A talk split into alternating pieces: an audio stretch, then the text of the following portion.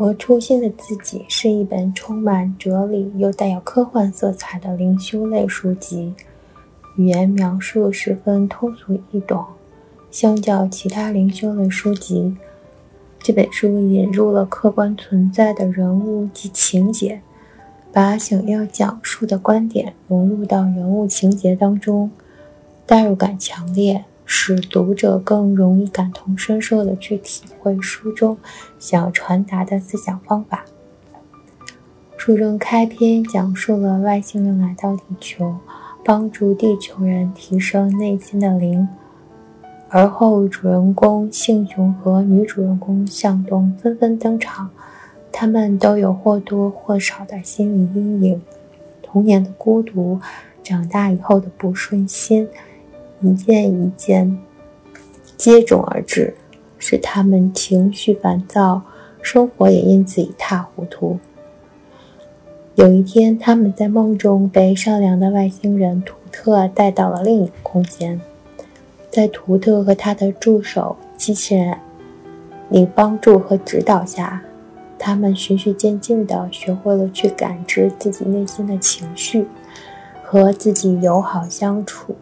进而挖掘自己内心潜在的、被隐藏的巨大能量，从而改善了自己的生活质量。他们最终像获得了新生一般，心中充满了爱，并将这种欢乐的正能量传递给周围亲朋好友，让自己的幸福快乐传递下去。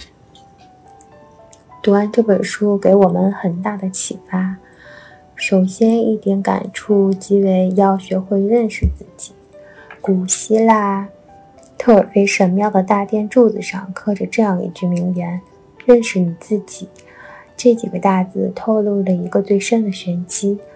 如果你能真正的认识自己，就能改变你的命运。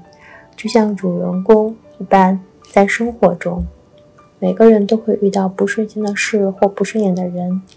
在自己和别人相处时，有时会被对方有意无意或不和谐的语调所激怒，亦或因为每个人本就不同的想法，对彼此造成误会，并且产生讨厌的情绪，总觉得别人有各种各样的问题，而并不会去察觉这些都是源于自身的问题造成的反面情绪。读者在书中引用道理，并结合举例来告诉我们了答案。人们在生活中产生了负面的感受或情绪，通常会认为是外在的那个人或情境所引发的。殊不知，在那个不满与不快，其实源于你的内心。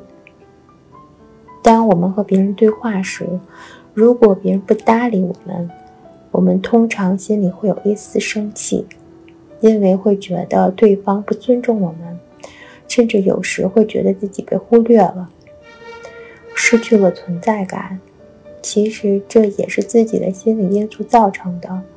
活出全新的自己中写道：“当你觉得别人高高在上的时候，是因为你内在有一个低低在下的自己。”当你有被别人轻视的需要时，才会被别人鄙视。人与人的关系是相互的，所以人与人产生的情感连结也是相互作用的。被他人轻视和鄙视，其实都源于自己的感觉，是内在的自己接受了这种感受，它才可以成立。所以，当自己产生消极观念时，要学会时刻提醒自己去关照自己的内心，不带任何情绪，跳出自己去看自己，不要让自己任由情绪左右。另外，书中的外星人说道：“地球人怎么都睡着了？”确实有很多人过着行尸走肉般的生活。从没有停下去想想自己到底在做什么，又想要什么。更有人会说，把一切归于天命不可为。而本书就有提到，三岁以前的面貌是双亲给的，三十岁以后的面貌，就是自己要对自己负责。地球人前半生的命运是命中注定的，后半生的遭遇则是自己的信念、行为以及性格造就出来的。当然，在人的前半生中，会因为自己的基因、原生家庭情况及境遇的种种不同因素，而塑造出你个人不同的价值观及行为反应，继而影响你的后半生。但若因此就以命运早已被决定为借口，认为再怎么努力也是徒劳。只能说，这是弱者给自己的无能找的说辞。自小家境贫困，通过自身努力自学成才的学者屡见不鲜，白手起家打造自己财富帝国的富豪也比比皆是。当然，还有像月亮与右边上的主人公一样，舍弃全部追寻自己的梦想。只要自己可以认清自己，让自己从昏睡中觉醒，成为自己的主导，就能创造出自己想要的人生。就像有段话记忆犹新：每个人的心中都有一匹恶狼和一匹好狼，最后哪一匹狼会存活下来呢？答案是你喂养的那匹狼，会存活下来。这句话告诉了我们一种因果关系，也告诉了我们自己的未来始终是要自己去把握。所以，我们该像书中传达的那样，认清自己，让自己觉醒，并成为自己的主导。此外，书中还提到要提升自己心灵的空间，我们的心灵。如果用一栋房子来比喻的话，我们的身体就是房子框架，也就是结构本身硬体的部分，而心也就是我们的思想、情绪、感官等等，就等于是房子的装潢、色调、家具的部分。就房子本身来说，更重要的是房子的空间感。决定了是否让你有舒适的感觉，而房子的空间在这里比喻为我们的心灵。我们的身体如果不健康，就像房子的结构框架会有问题；心理如果不健康，就像房子装修的品味很差，而且塞满了垃圾，各种负面思想和情绪充斥着整个房间。那么这个房子就无法使用，或者是房子看起来会很不舒服，而住在里面的人一定也不会觉得多么舒适和开心。那么在自我觉醒之后，我们也应该努力去充实自己的内心，让自己有爱好，让心灵饱满充盈起来，使自己变得丰满有趣。这样也也会以正面向上的情绪去影响周围的亲朋好友，他们也会给自己正向的反馈，从而形成一种良性的循环，以此让生活变得有色彩、有滋味。通过读这本书所得的感悟，让我们在日常生活中也有了更多的体会和实际的目标。作为年轻的家长，我希望通过自己努力，可以做有效能的家长。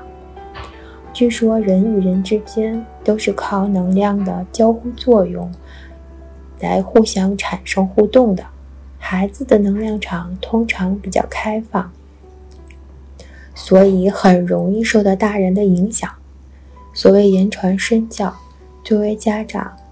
就需要不断去学习与成长，孩子也自然会学得有模有样。而且参与孩子的成长本身来说，也是作为家长二次成长的好机会。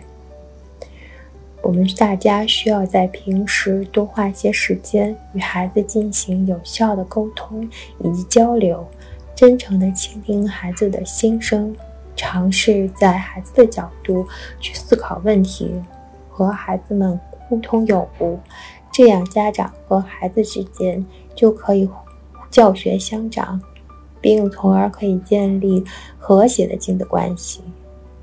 以上就。是我读这本书之后的感想，以及在生活中的实际应用。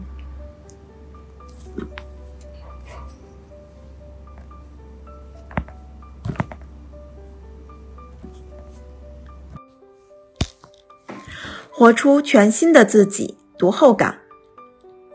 每个人生来都是独一无二的，除了自己，没有人可以取代你。不管是生活还是学习，都会经历着各种各样的问题。在面对挫折时，有的人选择了逃避，有的人选择了放弃，而有的人选，而有的人选择了继续走下去，亦或坚持，亦或退，亦或退缩，亦或放弃，是选择迎难而上。还是知难而退，其实说白了，都是自己内心做的决定。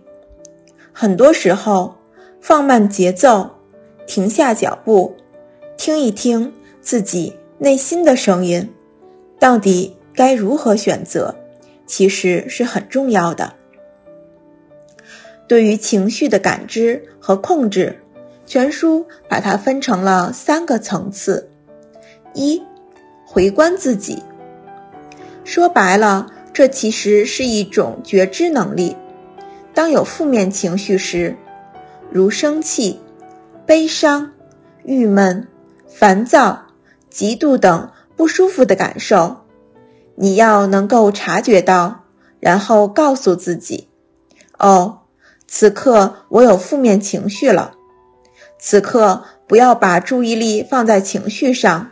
而是放在自己的内在上，对于外界的连接，要断除自己的投射，然后注意力全面回收到自己的内在，而不是放在那个引起你负面情绪的人或事物上。随后要关照自己的内在，不带评判。不带情绪的去关照自己的感受，并且学会接纳这种感受的存在，而不抗拒。同时，这本书也引出了觉知的层次：先知先觉，当知当觉。哦，同时这本书也引出了觉知的层次：后知后觉，当知当觉。先知先觉，这里面还有个内在小孩和内在父母的概念。简单的说，内在的孩子会任性，会随性，而内在的父母会站在高的角度来劝诫和抚慰内在的孩子。书中也提出了一个概念，就是身心灵的能量。振频就是身心灵的能量震荡频率，应该尽量保持一致，这样才会安心、自在、和平、喜悦。这与心理学里面的自我、本我、超我要保持一致的概念是类似的。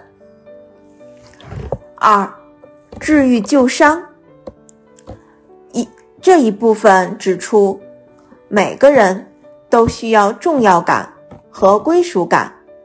我们的我们的身、心、灵，如果用一栋房子来比喻的话，我们的神就是房子的框架，也就是结构本身、硬件部分，而心，也就是我们的思想、情绪以及感受等。就等于是房子的装潢、色调及家具等部分，而房子的空间，在这里就可以比喻为我们的心灵。我们的身体如果不健康，就像房子的结构框架有问题；心理如果不健康，就像房子的装修品味很差，而且还塞满，而且还塞满了垃圾。这种，这样各种负面情绪和思想，那么这个房子的空间。就无法使用，或者房子看起来就很不舒服，而住在里面的人一定也不会觉得舒适、开心。每个人都要尝试学会让自己的、让自己心灵的房子宽敞，而不是在房子里堆满垃圾，让负面情绪影响到自己。我们年幼时的一些经历。或许会带给我们一些伤害，这些伤害可能会导致我们在成长的过程中过多的保护自己，而无法用正确的心态和言行去面对现实里的东西。因此，我们必须要将之克服。这里的理念完全来自个体心理学，我想，这也是每个人。都要学习和去面对的课题。一念之转，事情真的是这样吗？换个角度，换个角色看事情，到底真的是这样吗？自我安抚，接受脆弱，接受负面情绪的存在，与之和平共处，而不是刻意去抗拒。家庭排列。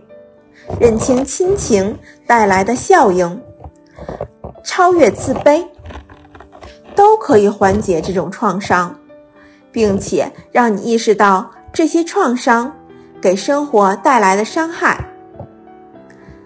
界限需要被打破，也需要被合理划分。打破界限其实是个超越的过程。超越你脑中的概念，超越世俗的理念，为自己找到出路，找到新生。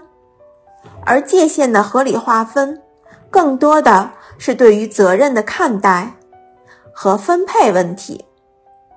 人不可以做拯救者，把大部分把责任都大包大揽在自己身上；也不可以做受害者，把责任。都推给别人，当然更不可以做迫害者。这一部分其实除了认识自我，更重要的就是接纳自我，承认自己的脆弱，并且接受之，不要与之抗拒，学会包容、理解和宽恕，既要宽恕别人，也要宽恕自己。三。境由心转，而不是心从境变。这个境界算是终极解决办法。